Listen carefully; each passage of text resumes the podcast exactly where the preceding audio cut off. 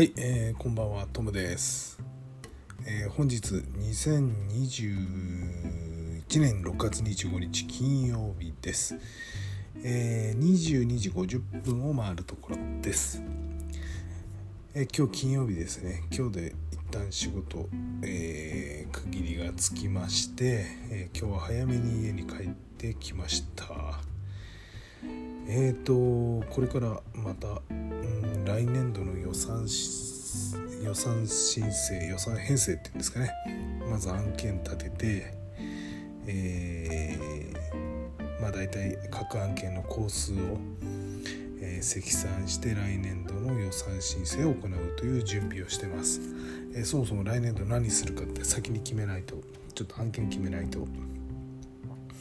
まあ、進められないので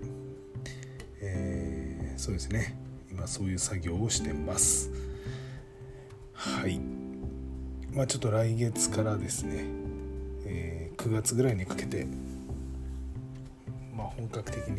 えー各ベンダーさんから上がってきて、えー見積もりとか精査したりとかそういった作業に入ります。なかなか発注側なのであの案件はたくさんあるんですけど来年度やらなきゃ本当にやらなきゃいけない案件なのかとか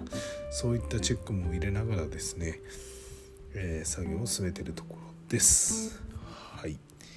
えーそれではですね、えー本日も入門サイバーセキュリティをスタートしたいと思います。はい、えー、とまず本日脆弱性のニュースから2件ですね。1件目が、マイクロソフトエッジがですね脆弱性2件を修正したということでこれはあの Chrome 修正で、言及なかった脆弱性だそうです、もう1件がですねソニックウォールっていうあの製品ソニックウォール製のですねアプライアンスに脆弱性があるということでこれあの2020年の修正これ不備があったそうです。こちらについてはですね、早めにえー対応していただきたいと。6月23日に、えー、ソニック OS のアップデートをリリースしてますのでホームページをご覧いただければと思います。はい、えー以上が脆弱性のニュースになります、えーそれとですねちょっとあの製品関係で、え一件ニュースがありましてえっ、とえー DMARC レポート解析サービスに通報機能を追加ということで25から、えーニュースが入っています。えー25はなりすましメールの検知を支援するサービス、えー DMARC20 スラッシュ25、えーアナライズにアラート機能を追加したということです。同サービスは送信ドメイン、えー認証技術え DMARC により、え受信側より提供される、え認証結果レポートを集計可視化するクラウド型サービスです、えー自組織メールアドレスの不正利用状況を、えーウェブベースのダッシュボードより、え確認することができます。今回、新たになりすましを通報する機能を追加しました。なりすましの、疑いのある IP アドレスを検出した場合組織や ISP の不正利用窓口にメールで通報するといったことですね、こちらご興味のある方は25の、ホームページをご覧ください。はい、えー以上ですね。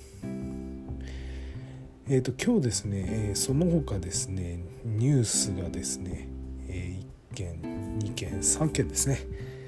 え3件ニュースが入っています。まず気になるニュースからえっ、とお届けします。えっ、とですねこれがですねえっ、と会計ソフトの弥生会計ですね。こちらの認証連携 AIP に不正アクセスがあったと。DC の不審アカウントきっかけに判明と。いうことですね。えーちょっと詳しく説明しますと会計ソフト弥生会計などの開発販売を手掛ける弥生はえー外部より不正アクセスを受けユーザーアカウントやシングルサインオンのアクセストークンが外部に流出した可能性があることを明らかにしました。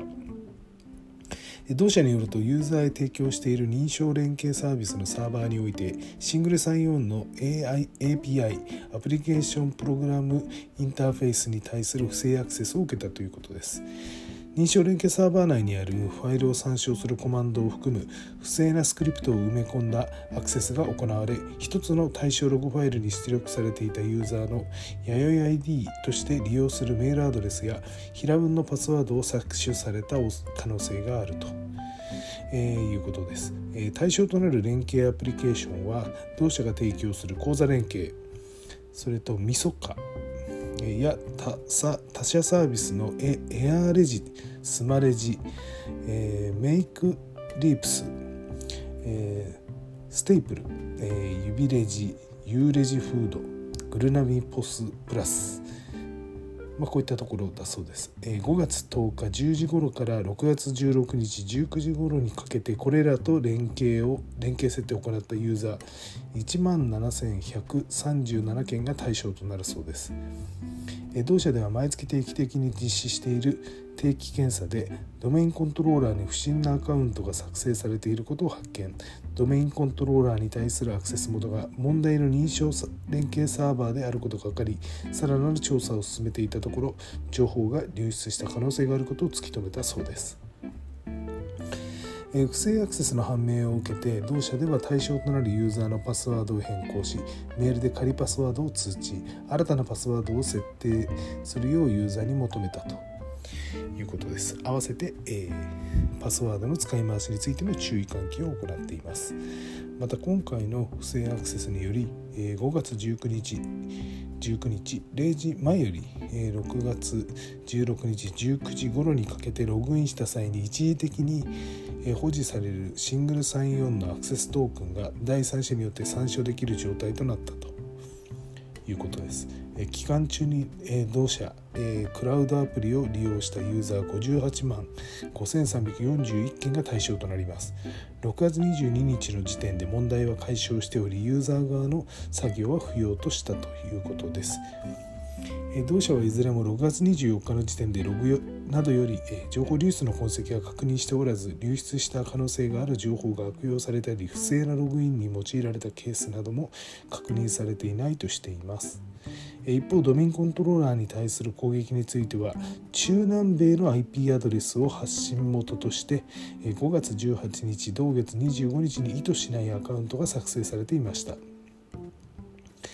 5月18日同月25日に意図しないアカウントが作成されていたということです。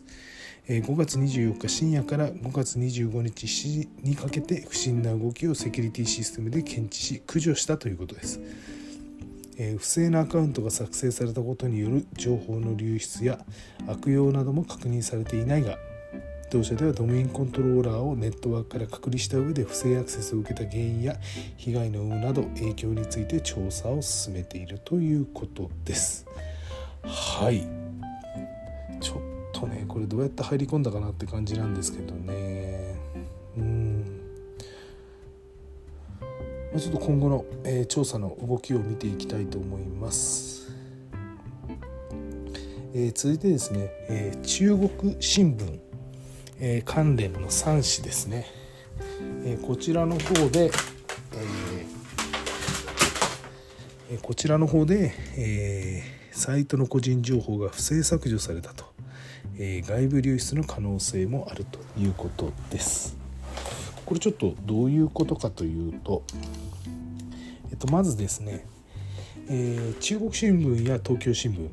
えー、それと北陸中日新聞が利用するキャンペーン応募サイトのサーバーが不正アクセスを受けサーバー内部に、え、保存されていた個人情報が外部に流出した可能性があることが分かりました。なるほどそういうことか。え各キャンペーンサイトの運営を受託していた、えー、ランドマークスのサーバーが外部から不正アクセスを受けたということです。キャンペーンの応募者の氏名住所電話番号性別、えー、年代新聞購読歴メールアドレスなど3紙合わせて14万3000件の個人情報が外部に流出した可能性があります。これはちょっと大きいですね。えー、そもそも対象となった、え、キャンペーンですけれどもこれは東京新聞が実施したホットフォトコラム、え、それと東京ホット大検定。それと東京ホットフォトコンテスト。東京ホットウェブワクワクプレゼントキャンペーン。これが、え、東京新聞、え、それと中国新聞が中日新聞検証キャンペーン。中日新聞ホットウェブキャンペーンですね。これが中日新聞、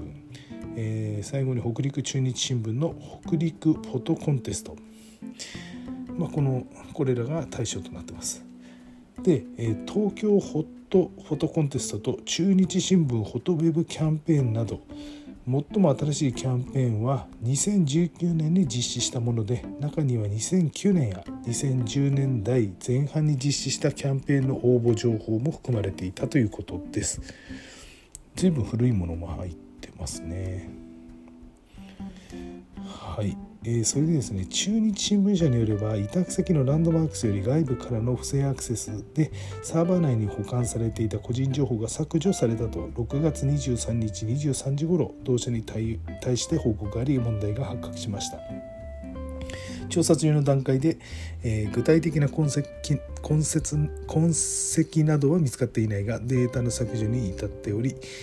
えー、外部へ流出した可能性も踏まえて事態を公表しました。不正アクセスを受けた日時や流、えー、原因などは、えー、分かっておらずランサムウェアによる攻撃の可能性など詳しく調べているということです、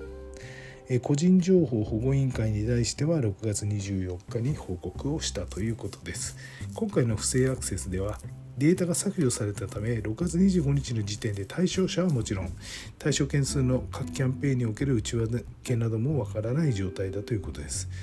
対象となる顧客の把握に向けてバックアップの状況やデータ復旧の可能性などについて確認を進めているということです。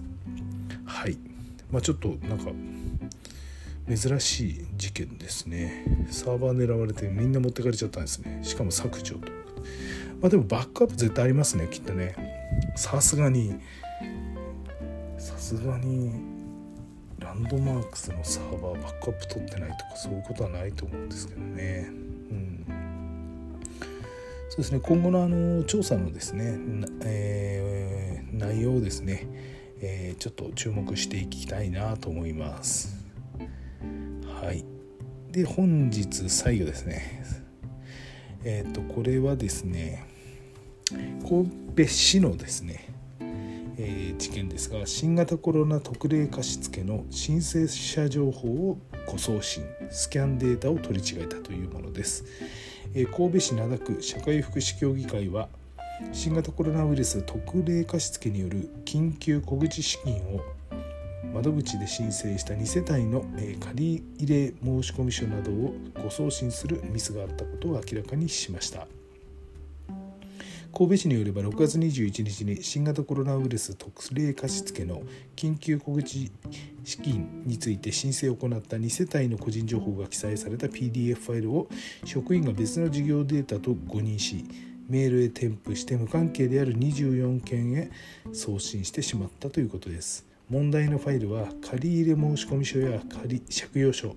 重要事項説明書通帳の写し身分証明書の写しなどで氏名や住所、えー、生年月日勤務先世帯状況口座番号などが含まれるということです。申請の受付後えー、兵庫県社会福祉協議会にメールで申請データを送信するため書類をスキャンしてサーバーの共有データフォルダに、えー、保存したが同じ時間帯にスキャンした別事業のデータと取り違え内容を確認せずに送信してしまったということです。送信後2箇所の送信元から送信先から連絡があり誤送信が判明残る22件の送信先に連絡し誤送信したメールの削除を依頼し削除の完了についても確認したということです。対象となる2世帯に対しては訪問した上で経緯の説明と謝罪を行ったということです。はい。これパスワードついてなかったんですかね？PDF ファイルに、まあ、誤送信したとしてもうんパスワードついてれば、例えば ZIP ファイルとか 7ZIP とか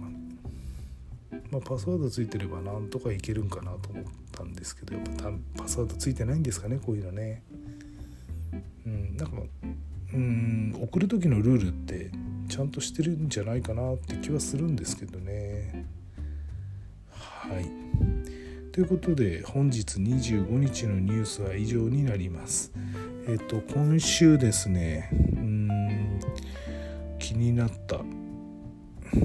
データはあデータというかニュースなんですけれどもうんまああのちょっとね22日の日の収録であった、えー、不正アクセスで会員情報が流出しましたっていう群馬県のいや群馬県民会館ですね。これダークウェブにもう載ってることまで判明してると。これたまらんですね。載ってしまった人がね。はい。あとは何だろうな。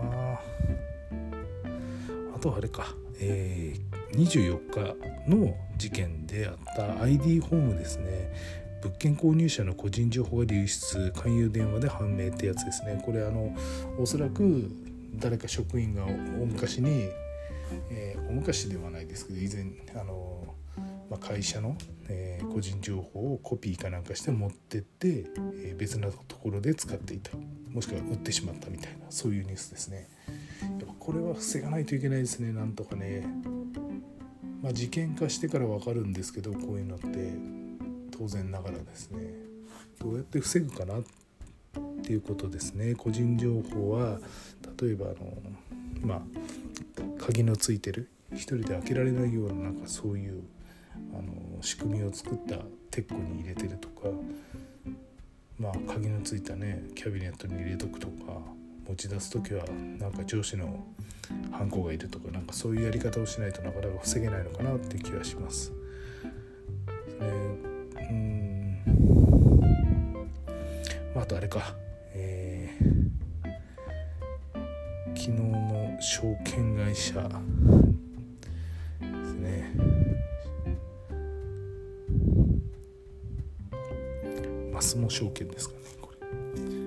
個人情報が流出しちゃいまし流出した可能性がありますと。これはあのサイト管理事業者が認証記録を誤って無効化していたと。これも完全なもらい事故ですけれどもやっぱりこういうのもどうやって防いでいくかと、まあ、ベンダーさん丸投げでいいのかっていうところもありますねベンダーさんの責任だけですかって問われた時にちょっと苦しいかなって気がしますね。うんまあ、この辺が今週、えー、僕が気になったニュースですね。はい、